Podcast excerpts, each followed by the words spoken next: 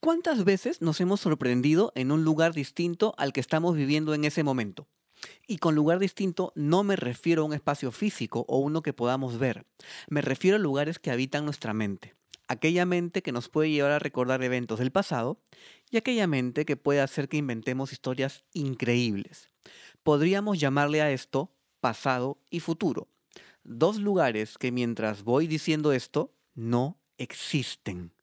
Fui consciente hace muchos años de la importancia de vivir en el presente como único lugar y momento desde el cual puedo realmente hacer. Puedo hacer y puedo ser. Hasta ese momento, y aunque a veces todavía me sorprendo viviendo en lo inexistente, no supe de lo sumamente enriquecedora que es esta práctica y en la gran herramienta que se convertiría para mi camino de bienestar emocional. Y es que nadie me dijo cómo vivir en el presente.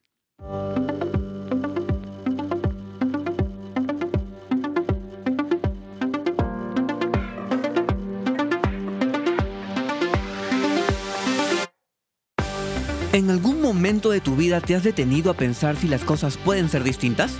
¿Te has detenido a buscar nuevas opciones y ver la manera de recorrer nuevos caminos? ¿Qué tal si lo haces en este momento? Soy Marco Antonio Pareja y te doy la bienvenida a Nadie me dijo.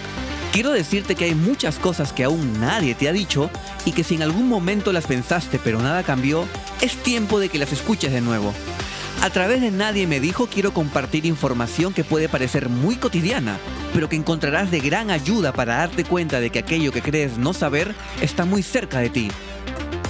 Muchas de las cosas que nadie me dijo a ti tampoco te las dijeron. Nadie me dijo que podía ser feliz, nadie me dijo que todo pasa, nadie me dijo que nunca es tarde. Esto es, nadie me dijo. Nadie me dijo. Hay una frase más o menos conocida que dice algo como eh, que la depresión es exceso de pasado y que la ansiedad es exceso de futuro. ¿sí? Y obviamente esta frase, sobre todo cuando hablamos, o sea, cuando menciona el tema de la depresión, pues Sé que es un tema mucho más complejo que no se puede resumir en una frase tan, hasta podría decir, trillada. Pero yo creo que el trasfondo de lo que quiere decir esa frase es em, la consecuencia o efecto emocional que tiene el estar muy en el pasado o el estar muy en el futuro. Y eso trae a lo que o me trae a lo que hoy quiero compartir con ustedes, que es vivir en el presente. No fue sino hasta hace probablemente unos ocho años que yo empiezo a tener cierta cercanía con este término. Y podría decir que este término se acerca a mí a través del yoga. Por situaciones súper complejas, muy, muy complejas, que tuve que vivir hace ocho años, busqué alternativas eh, distintas a una terapia psicológica para lidiar con lo que me estaba pasando en ese momento. Probablemente fue por tema económico que no empecé una terapia, si no hubiera ido por lo tradicional, que es una terapia psicológica, que no digo que no sean importantes, son importantes, estoy a favor de las terapias, yo he asistido a terapia, pero en ese momento quería algo distinto. Y qué bien que busqué algo distinto, porque eso me llevó al yoga.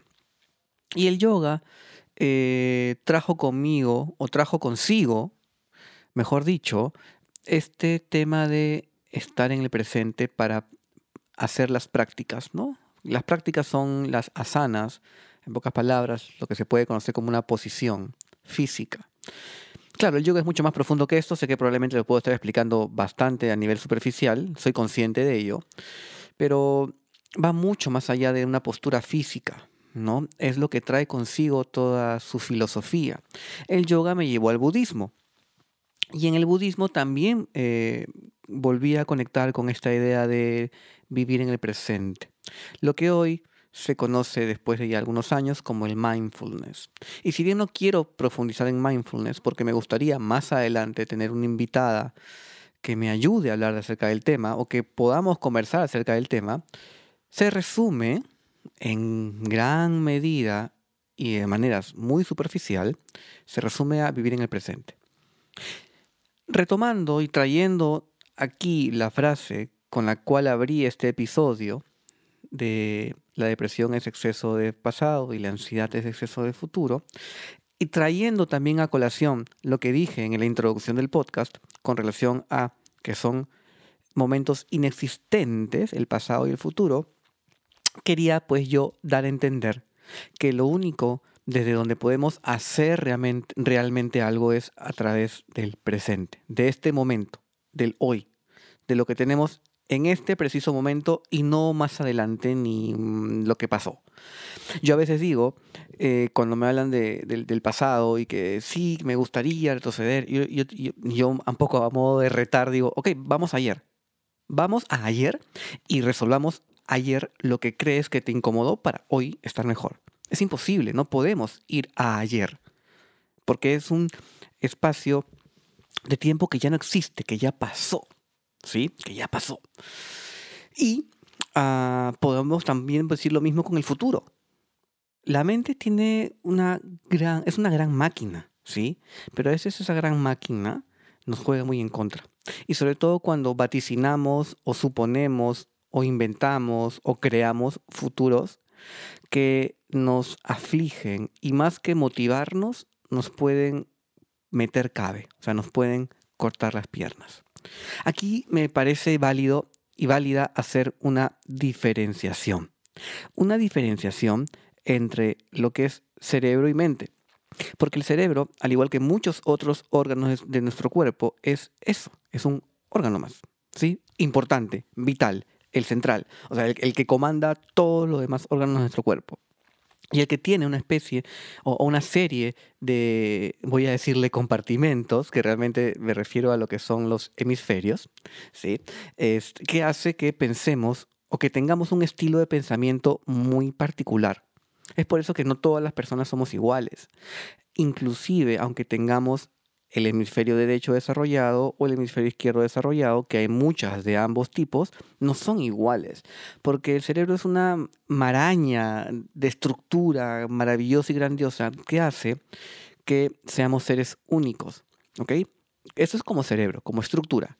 Y la mente es un constructo, es lo que va a ir o lo que vamos formando en nuestra niñez, en nuestra adolescencia, en nuestra adultez, lo que le da un sentido a nuestra personalidad, lo que donde se alberga, por decirlo de alguna manera, nuestras creencias, donde se albergan nuestros hábitos, donde se alberga nuestra identidad, donde se alberga lo que concebimos como realidad del mundo exterior, donde se alberga lo que representamos a través de nuestro lenguaje y más.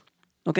Entonces, este concepto de mente es donde empezamos a construir un futuro y también donde, en teoría, se almacena nuestro pasado a modo de recuerdos. Cuando hablamos hacia adelante y hacia atrás, vale precisar lo siguiente. Por eso es que hice la introducción de cerebro y mente. El cerebro como órgano, ¿sí? como órgano, no como órgano que almacena la memoria y lo que puede haber en nuestra mente, tal cual como órgano, no está en la capacidad de poder diferenciar pasado, presente, futuro. ¿Sí? No está en su capacidad. Es un órgano que alberga información. La mente es quien construye el pasado, presente y futuro. ¿Ok?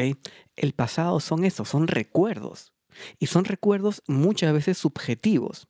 Porque una de las cosas maravillosas que tiene el cerebro es que no puede recordar todo lo que hemos vivido. No por lo menos a nivel consciente. Y eso hace que hagamos un refresco de memoria cada cierto tiempo. Y cuando traemos un recuerdo del pasado al presente, para a través de él construir algo o a través de él sentir algo, no estamos trayendo el recuerdo en sí, o sea, tal cual lo vivimos. Estamos trayendo la sensación que nos dejó esa experiencia, ¿sí? Sumado a lo que hoy tenemos como representación de esa experiencia termina siendo bastante subjetivo e inclusive tiene pues, se, se, baña o se tiñe de lo que hoy estamos viendo de ese recuerdo. No es el recuerdo objetivamente hablando. Y aquí hago un paréntesis para abrir otro paréntesis, el futuro. Nosotros podemos crear escenarios increíbles. El, de hecho, el arte, con cada una de sus, de sus ramas, es eso, es creación, es creatividad, es ah, una representación eh, a distintas maneras a través de la música, la pintura, la poesía, el cine, de algo que tenemos dentro. Pero es eso, es imaginación. No existe en la realidad como en, como, como en sí el futuro. Y a su vez, por lo que decía un rato, que el cerebro no tiene la capacidad de poder diferenciar entre pasado, presente y futuro, tanto lo que pensamos hacia futuro y lo que recordamos del pasado nos hacen sentir algo en el presente, hoy, que es donde la única, o es el único momento en el cual podemos construir, como decía al inicio, podemos hacer y podemos ser. Y cuando yo empecé un poco, o cuando empezó a llegar ese tipo de información, a mí me puse a pensar en cuántos de, los, de las historias que me hicieron sentir sumamente afligido o sumamente melancólico, o por otro lado, sumamente alegre, sumamente motivado, sumamente efusivo, solamente fueron creados a través de mi mente y lo que yo tenía en la mente en ese momento, que probablemente hoy, que estamos septiembre del 2021, no sea lo mismo que haya tenido en septiembre de 2020 ni que decir hace 10 años. Porque como seres humanos sociales que somos, ya lo he dicho anteriormente en, otro podcast, nos interrelacionamos y tenemos un vínculo con el entorno, aparte del vínculo que tenemos con nosotros mismos. Y eso hace pues que la personalidad vaya, se vaya, se siga construyendo, se siga consolidando y vayamos acumulando más información que nuevamente puede hacer cuestionar nuestra propia identidad y seguir construyendo lo que creemos que somos. Pero bueno, para no irme por ese, por ese lado en este momento, a donde quiero llegar con el tema del presente es no hay algo que tú puedas hacer en el pasado ni algo que puedas hacer en el futuro, porque son momentos, tiempo que no existen. Lo único que puedes construir es en el presente. Y cuando tú te das cuenta de eso, yo me di cuenta, como dije hace un rato, a través del yoga, a través de la meditación, a través del budismo, a través de conocer un poco del mindfulness, que sigo investigando y sigo adentrándome en esa, eh, no sé si llamarle filosofía, probablemente esté eh, utilizando mal el término, pero una práctica, quiero decirle, ¿sí? que es vivir en el presente, es entender que solamente tenemos hoy. Desde hoy y en el hoy yo puedo construir. Lo que estoy viviendo en este momento, por ejemplo, al grabar el podcast, me está manteniendo en el presente. Estoy sumamente enfocado y concentrado en decir las palabras exactas, en ver que se está grabando adecuadamente el podcast, en que todo funcione adecuadamente para después mostrarles este episodio. Pero si yo en ese momento estuviera pensando en algo que me pasó hace unos meses, hace una semana o ayer, o estuviera pensando, creyendo o imaginando o creando algo que puede suceder en el pasado, no estaría en este momento concentrado y dándolo todo, por decirlo de alguna manera. Muchas de las de los, eh, inconvenientes o sensaciones negativas, sobre todo, más que positivas, emocionales, viene particularmente por esto, por no vivir en el presente, porque estamos muy enfocados en lo que nos pasó y aferrados en el pasado, sin dejar ir esa experiencia, o sin encontrarle un propósito a la experiencia, o sin, o sin encontrarle un aprendizaje a esa experiencia, sino nos seguimos sumergiendo en, en, lo que nos pasó, en lo que nos hicieron, en lo que creemos que nos hicieron, porque ese también es otro tema, en cómo nosotros interpretamos lo que la otra persona hizo y así podemos pasarnos horas, días, vidas, ¿sí? Y nos damos cuenta que estamos trayendo al presente una sensación que no nos hace bien y que ya no existe y que ya, se, y que ya fue, que ya pasó. ¿Qué hago hoy con esa información? Muchísimas cosas se pueden hacer. Y no en este momento tampoco es, es el espacio para hablar de ellos. Y puedo irme hacia el futuro. ¿Qué gano imaginándome situaciones que no existen? Que probablemente estén sucediendo. Que probablemente vayan a llegar. Que la tendencia me dice que que yo creo porque me ha pasado antes, nuevamente. Estoy sustentando el futuro con el pasado y ambos no existen. Porque yo he pensado esto antes, porque yo he sentido esto antes, porque yo, porque me han hecho vivir esto antes, porque me han hecho esto antes, puedo, intento darle una tendencia de comportamiento a futuro a una situación y puede estar bastante errado, porque puede ser completamente distinto lo que venga. No hay forma de poder vaticinar qué puede sucederte. Entonces, cuando te enfrascas mucho en pensar en lo que te puede suceder, nuevamente te estás yendo hacia el futuro, no estás viviendo hoy en el presente. que es donde realmente están sucediendo las cosas. Lo único que podemos hacer con el pasado es analizarlo, es intentar sacar de él un aprendizaje, es intentar sacar de él un propósito para corregir lo que creamos que deba ser conveniente corregir y no volver a repetirlo. Y eso solamente lo podemos hacer en el presente, hoy, ahorita, con la información que tengo en este momento. Y lo que yo puedo hacer con la información hacia el futuro es planificarla, organizarme, eh, organizar los recursos que tenga para alcanzar el objetivo que estoy pensando alcanzar hacia futuro, pero con los recursos que tengo hoy. Porque yo no sé con qué recursos cuente mañana, no sé con qué recursos cuente en un mes, no sé con qué recursos cuente cuando llegue el momento que recién puedo empezar a trabajar en ese proyecto. Cuando yo recién llegue eh, a ese momento, recién empezaré a trabajar en el proyecto, porque no existe el momento, aún está hacia adelante. ¿Ok? Digamos que llegue el primero de enero del 2022, que es una fecha futuro, tú recién vas a poder hacer algo en el primero de enero del 2022, ese día. Hoy, que estamos 17 de septiembre, no puedes hacer nada con esa fecha.